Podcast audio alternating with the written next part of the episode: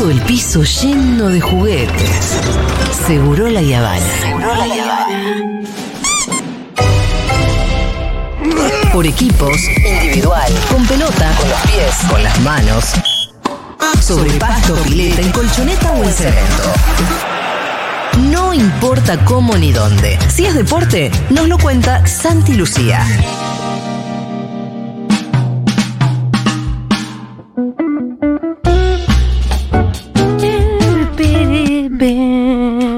Me gusta mucho la cortina de Santi, creo que se la voy a robar.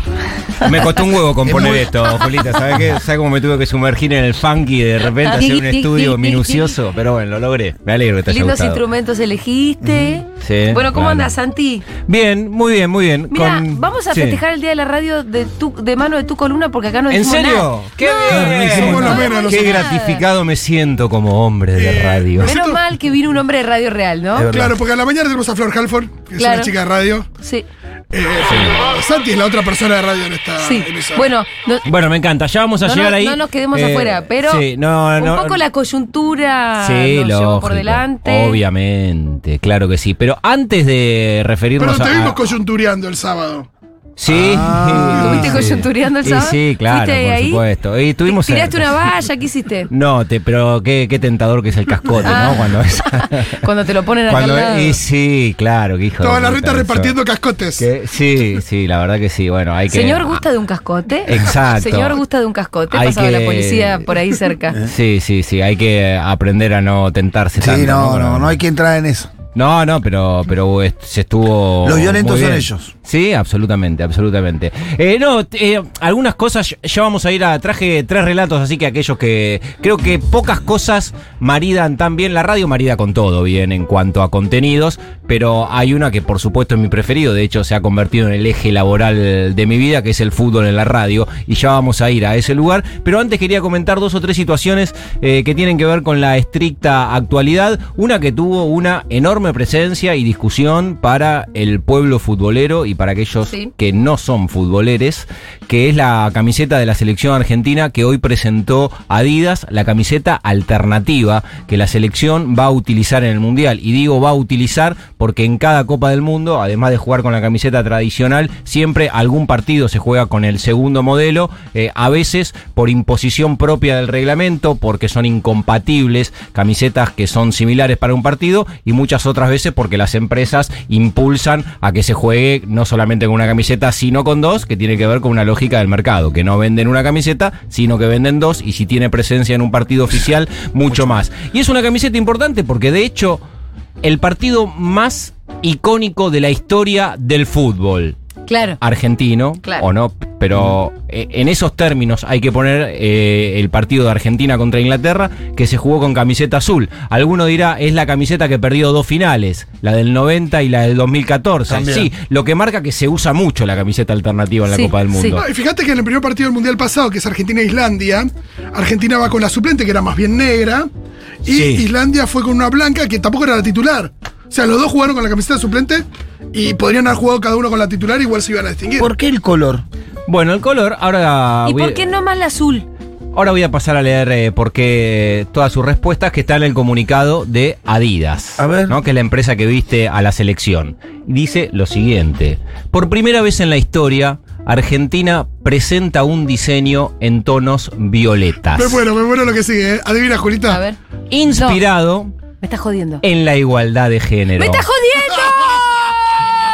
¡No! Sí. ¿Qué? No lo puedo creer. Poneme Smoke on Water de Deep Purple. ¿Pero por qué no empiezan con los hechos? Sí, por eso la camiseta Argentina del Mundial, la Pero alternativa. mándenle un saludito a la selección femenina No, no. Sí. Eso dice el comunicado que o- obviamente la empresa con la, con la aprobación de la Asociación del Fútbol Argentino emitieron una iniciativa que promueve los valores de diversidad e inclusión. Cuando, cuando, cuando en la reunión, cuando en la reunión de Se comisión les cae la directiva. cara, Eh, boludo. sí. Cuando en la reunión de comisión directiva, no sé cómo se llaman las asambleas de la AFA, ¿Lo, lo dijeron o no? No, esta es la camiseta por lo de las minas. ¿Qué dijeron? Claro. Este, bueno, y después sigue avanzando, ¿no? Que dice que tiene elementos que refieren a la identidad nacional, con el sol de mayo aplicado en la parte posterior. y ¿Tiene con un sol su- sobre el violeta? Bueno, eso, eso pasa. Eso Sí, tiene unos rayos también Pregunto que nomás. dice la En remera el pecho, en la, la panza tiene parecido al logo de Messi. Como unas unas llamas, ¿no? Ahí Pero entre viste que se parece y a la violeta. MS, el logo de pasa. Messi. Como que también Sí, como puede llamas. ser. Sí. Puede ser. A mí la camiseta particularmente no me gustó. No. Mm, No, no, no es algo mejor, que- otras, las que- ¿No se la van a pasar querer comprar? Hubo- no, yo creo que sí, eh, que había gente, lo que generó es esto, ¿no? Cuestiones que tienen que ver con la estética y con algo de una enorme popularidad, que hay buena parte de la tribuna que dice, ¡eh, qué buena camiseta, vamos, Argentina! Y hay otro Sí. que nos parece que no tiene... ¿Y, y cuál fue el primer, la primera respuesta de la gente? De- no, esa, cosa. Juli, esa, Hasta que pasa Y- algo y- con esa camiseta. No, y, mucha, y muchas mujeres y, y más militantes del movimiento futbolero feminista cagándose de risa de la Esto AFA pasó. y de la Ah. compañía. Che, sí, claro, pasó. Todo esto hasta que pasa algo con esa camiseta, porque la camuflada no le gustaba a nadie. ¿Hasta qué? Y se fue invicta y campeona. Ah, Sí, sí, sí. Que no la tuvieron que haber sacado. No la eh. tendrían. Reitero porque Digo, lo dijimos. Arge- con Argentina es, Se jode con esas cosas, es hermano. inaceptable que hayan jugado todo el periodo de crecimiento de la selección y de consagración y que no hayan perdido un solo partido y que cambien el modelo. Eh, entra en la lógica del mercado porque hoy esta, empresa presentó todos los modelos. También presentó Puma. La camiseta de Uruguay es casi ridícula. Pero Ahí, bueno, qué sé ¿saben yo, no es sé, estética. A alguno le puede parecer que está buenísima, a otro. Hay una tendencia en Twitter que es poronga. sí. Es la camiseta. Poronga es la tendencia y es por lo de la camiseta de Uruguay. No gustó mucho entonces. Me encanta que la gente elija la misma palabra para definirla, eso también es muy interesante. Sí. Esa fue una de las cuestiones que se habló mucho de la selección. Eh, la otra, y, y tiene que ver con, con la información en relación al equipo argentino, es que el, el tema de las lesiones. ¿no? Creo que la semana pasada, la otra hablábamos de Di María, eh, que es una lesión menor, son 10 días, pero ya cuando empiezan a aparecer alarmas que se encienden en jugadores con posibilidad de ir al Mundial, ya la preocupación en relación a lo que puede suceder deportivamente eh, es grande, porque todavía no pasó con ningún jugador de una relevancia importante se- para la selección. No digo que no lo sea Di María, pero es una lesión muy menor. En una semana ya va a estar jugando. Pero hoy informaron desde el Villarreal de España que Juan Foyt tiene una distensión en la rodilla y que va a estar dos meses afuera de la cancha. Y el caso puntual de Foyt es que era uno, son pocos los que pelean por poder ingresar a la lista de 26. Uno de esos que te necesitaba la competitividad que Argentina va a ir a buscar a Estados Unidos el mes que viene era justamente Juan Foyt, para ver si entraba o no en la lista. Y ya se queda sin esa posibilidad, por ende queda muy condicionado a Muy formar relegado, parte de la Copa del Mundo. O sea, ya estamos a 83 días, pero con algunas lesiones que aparecen y con jugadores que lamentablemente empiezan a perder eh, Sí, terreno. igual ahora ya empieza la época entre los, compa- los jugadores ya se empiezan a poner yo solo A entre cuidar un poquito más. Sí, Entre sí, bueno, pero están compitiendo en serio. Eh, papi, pero vos Bueno, sabés. entre, entre algodón y cuando en la Champions Otamendi juegue contra Messi, pero cuando de- cuando defienda o- o un defensor que no, no Yo sea de Argentina, que- Messi no va a tener. Ni, Messi creo, ni yo creo que ¿eh? es perjudicial para, para, para la Champions misma pegarla Sí, tanto sí. al Mundial, porque la verdad que los jugadores inconscientemente... Pues sí que van ahí como va diciendo ballet. sí, tener la cabeza allá y viste... No sé si la vas a ir a poner como igual hay una cosa, no, pero igual hay una cosa del azar. Sí, que te pueden en una... Y está lleno de termos, digo. Sí, sí, sí. Y te- digo, ¿qué le importa al defensor de el Esparta, de Esparta Sí, de Moscú, que no va a jugar el mundial. Claro, te rompe y te deja Sí. ahí. O Sí. por ahí no te quiere romper, pero se tiró. Nada, se tiró mal, o qué sé yo. Hay una cosa ahí de azar que. Suspendamos todo, suspendamos el fútbol, mandémoslo todo a casa. Hasta, hasta el 20 de noviembre. que se pare todo, hermano. Sí. Me encanta, todo. me encanta sobre la cantidad de, de cuestiones que está la mirada puesta, ¿no? Che, ¿qué pasa con Tini y con De Paul? Que parece que Tini no está enamorada. Entonces ha vuelto una cosa donde ella no dijo que estaba enamorada, entonces Tini no la está gente ya enamorada. se empezó a ¿Cómo sabemos preocupar. que Tini no está Porque le enamorada? Porque le preguntó, dijo yo. Viste que los chetos sí. no dicen por ahí amo. Dijo, yo lo quiero muchísimo. Me llevo muy. No, muy igual bien. fue, igual fue un puesta en el freezer, dijo, ¿estás enamorada? Lo quiero con todo mi corazón. No, para mí Tini, eh, el otro día lo analizaban. Tini no quiere quedar pegada. Así, no vamos a en el mundial que sea culpa de Tini. Entonces, qué sé yo, tampoco. No quiere quedar pegada a la historia de, de Paul Paré con la exmujer. Pero ¿cómo va a quedar pegada a nuestra suerte en el mundial? Y bueno, eh, la gente ya lo- la mete ¿Son en la locos? Y Eso es lo que sí, Julia, diciendo. claro que sí. El fútbol se vive de ese lugar y lo que es una reverenda boludez, porque de hecho De Paul sigue sin jugar como titular en el Atlético Madrid, que es el verdadero problema eh, que hoy tiene De Paul en cuanto a la continuidad que necesita y no consigue en el equipo, que además dirige un argentino como el Cholo Simeone. ¿Por qué no ¿Qué lo pone? Y bueno, porque considera que hay otro que está, que está mejor que él y no lo puso la temporada pasada, Pero no lo puso Mundial sostenidamente. y no es Va a titular ser- de su equipo. No, claro, obviamente. Ah, Ese es el gran ¿eh? tema alrededor de pidió- Rodrigo de Paul. Pero en bueno, algún entiendo momento le que lo- de pidió Tini muy taquillero. explícitamente que baje su perfil. No le gusta eso a Diego Simeone. Todo lo lo, claro. que estamos comentando. Es más, de- le no, dijo, no esa nada. relación no va. Dijo, haz lo que quiera. Sí. Siguió con la relación, comete el banco. Medio así, el Sí. fútbol es así, Juli, no me mires con esa cara, es así. Sí. ¿Cómo Vamos. no va a poder salir con la chica que le gusta? No, poder, poder, de hecho. no, el perfil bajo hacerlo. le pidió, perfil bajo. Claro. Pero es imposible. Es el novio que tienes tú ese. Sí, vamos a meternos en lo que trajimos como contenido central de la columna Dale. del día de la fecha, que tiene que ver con el día de la radio y elegí tres relatos de manera obviamente muy subjetiva y arbitraria. Eh, algún relato ha pasado en algún momento por este programa, no sé si lo van a recordar Rolito y Julita, intuyo que no, pero eh, seguro que alguna vez lo escuchamos por ahí para el Pitu, es una nove- novedad. Son relatos de los últimos años en líneas generales, pero que a mí puntualmente me llamaron la atención. Al primero le voy a dar algo de contexto. Lo que vamos a escuchar es a Matías Barzola de Radio Sucesos de Córdoba. Radio Sucesos es una radio que está adherida a Cadena 3, que es una cadena, como marca su nombre, de radiodifusión, de las más importantes que tiene el país en cuanto al desarrollo territorial, porque verdaderamente es una radio que en Córdoba, como les gusta decir a los cordobeses, es un parlante y en buena parte de la población de Córdoba, Cadena 3 es así, aquel que haya pisado Córdoba o los cordobeses mismos sabe de lo que estoy hablando y que en muchas otras provincias, fundamentalmente de la zona, este, en San Luis se escucha mucho, en el norte de Santa Fe se escucha mucho, en Capital bastante menos, pero podés encontrar algún tachero que tiene puesta cadena 3, es una radio importante. Bueno, acá sucede este episodio en Radio Sucesos, también acá a través de cadena 3, en un partido que se jugó en 2014 entre Talleres de Córdoba, que fue a, visi- a visitar a Almirante Brown. En una situación compleja, en una situación compleja Creo para acuerdo, Talleres de que Córdoba, que estaba eh, por perder la categoría, cuando estaba en, en la B Nacional.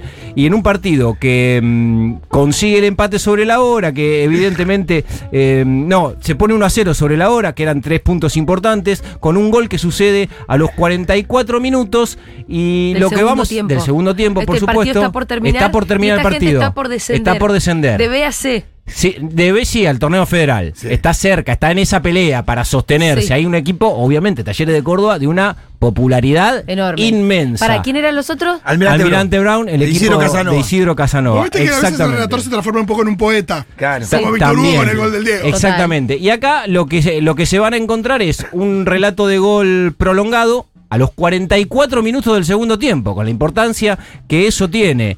Y con una construcción también van a escuchar ahí. En, en- épica. en el parte, en, en parte intenta tener vuelo poético. La verdad que yo busqué ot- otro sinónimo, pero no lo tiene, porque es muy pajero también lo que van a escuchar de parte No, de- no se había puesto la camiseta del violeta de la relator. Exactamente. Ah. Pero bueno, lo que pasó en ese relato eh, es esto. A ver. Le tenés que meter un puntazo. Jugada preparada. Va la pelota para Carvajal. Tira a la olla. Tira a la olla. Va Jaffer. Tira a la olla. Viene el centro. Amaga salir el arquero. Se queda. Cruza en el gol. ¡Gol!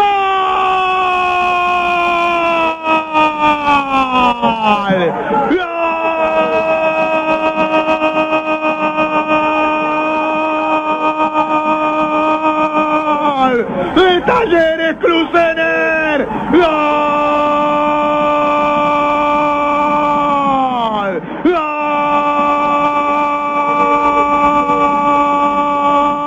¡Gol! De Talleres Crucener. 44 minutos del segundo tiempo.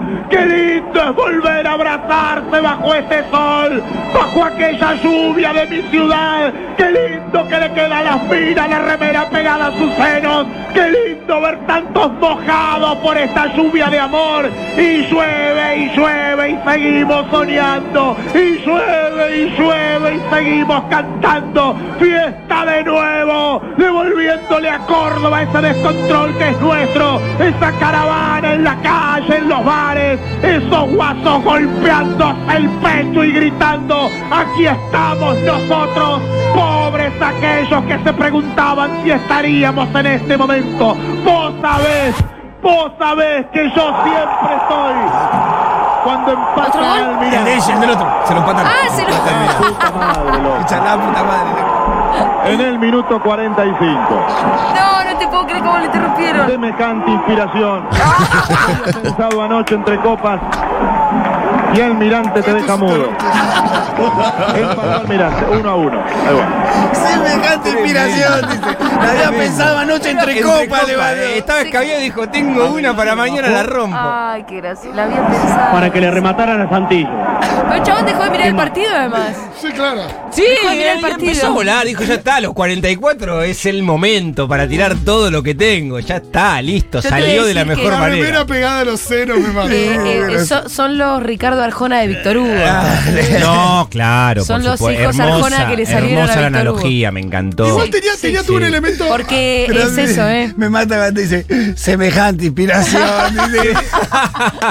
la había pensado en me mata, me mata. Sí, la no, pensé no, no, anoche no, entre copas, ¿viste? La Pero imagen es aparte- hermosa. Pero se te tiene que aparecer también la imagen de una mina con la remera Sí, pegada en sí, el momento ¿qué que un chabón hace un gol. ¿Qué está El diciendo? pajero, ¿no? amigo? Claro, Pajero. no podés ser tan pajero, Y amigo. lo otro estaba bien, y lo otro estaba bien, esto de golpearse el pecho, acá estábamos, salimos, la fiesta.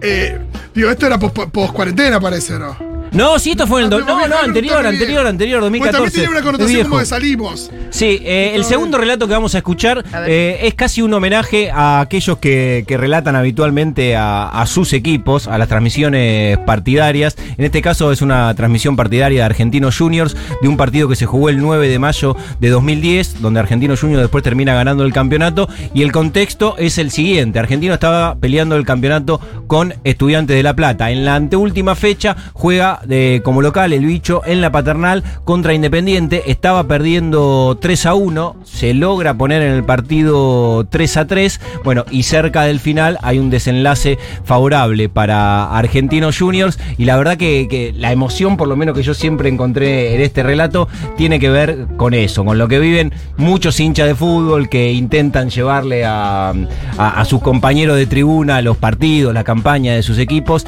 Y el relato de Omar Bentancur en aquella campaña de, de Argentinos Juniors, con un gol que terminó siendo mítico, obviamente, para la paternal, es este.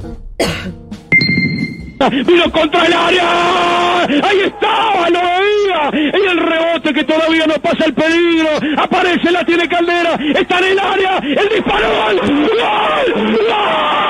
¡Gol! ¡Gol!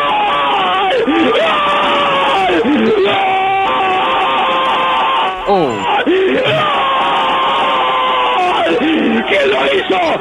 ¿Quién lo hizo? No sabes quién lo hizo. ¿Qué pasó ahí? ¡Gol de Argentina!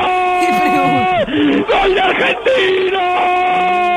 48 minutos del segundo tiempo.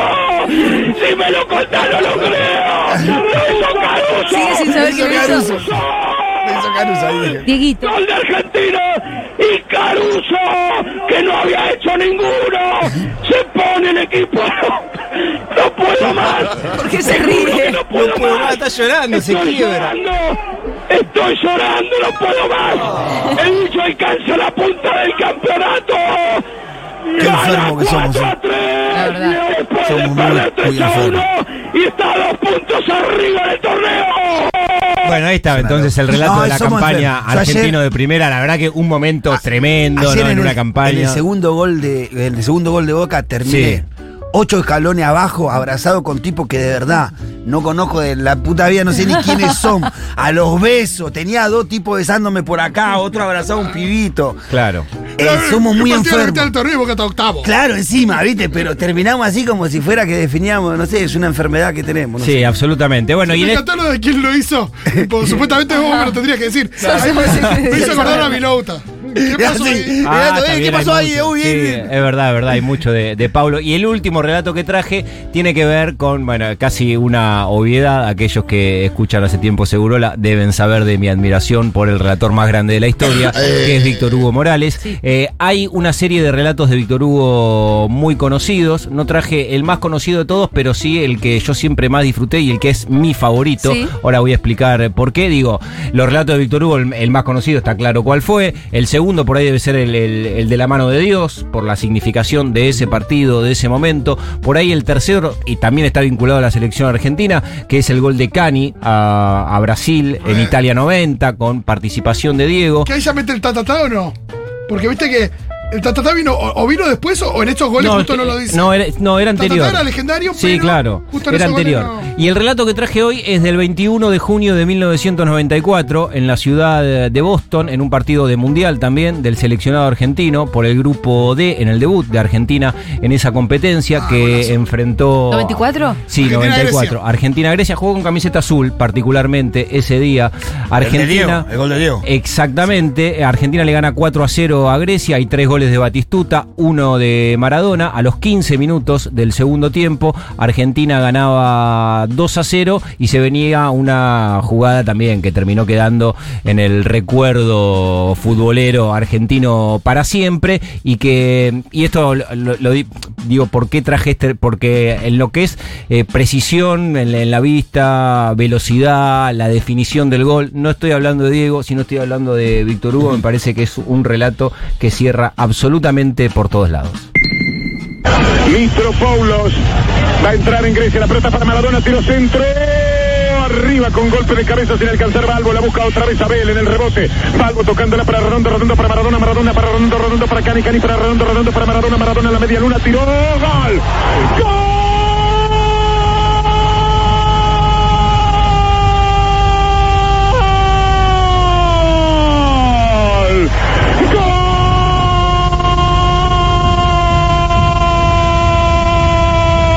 Argentino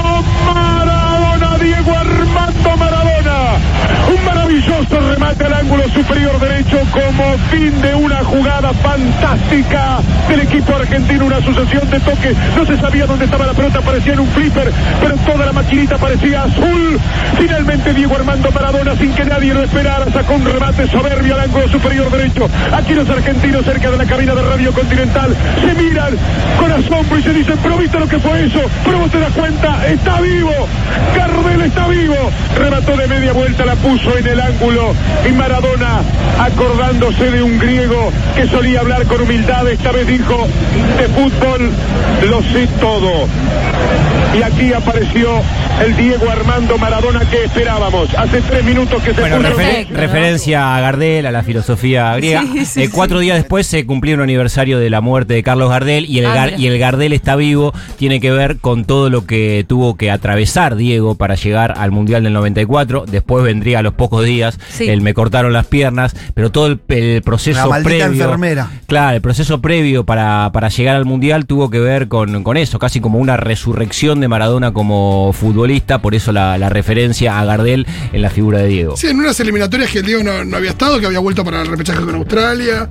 Eh, sí, muy heavy. Y el último partido, no, el último partido era el último gol de, de Diego. De Diego De en los mundiales, sí, en un equipo que, que la verdad que era fue fantástico, de, de Tenía la mitad de la cancha para arriba, sí. Destino de- campeón. Redondo, Simeone, Maradona, Balbo, Batistuta y Canilla, todo eso junto en, en un equipo era maravilloso. Pero bueno, de alguna manera para celebrar también a este maridaje que, que combina perfecto como tantos otros, como tantos otros, pero el fútbol y la radio, la verdad que son hermosos. Lo que ya no se puede hacer, que se podía hacer en otra época, era poner la tele y el relato de Víctor Hugo. Claro. porque claro. coincidían. Ahora es muy difícil ponerlos en síncrono porque. y ahora no sincronizás. Sí, absolutamente. Ahora es muy complejo porque también por los distintos tiempos ya que tienen las señales televisivas, que si lo ves de una manera, si lo ves de otra, si lo ves en una aplicación, si lo ves en una tablet, en un teléfono y también la, la radio. Ya la radio no solamente se consume por aire, sino también por aplicaciones. Pero es verdad también que, rel- que relatores como Víctor Hugo afectaron al relato televisivo,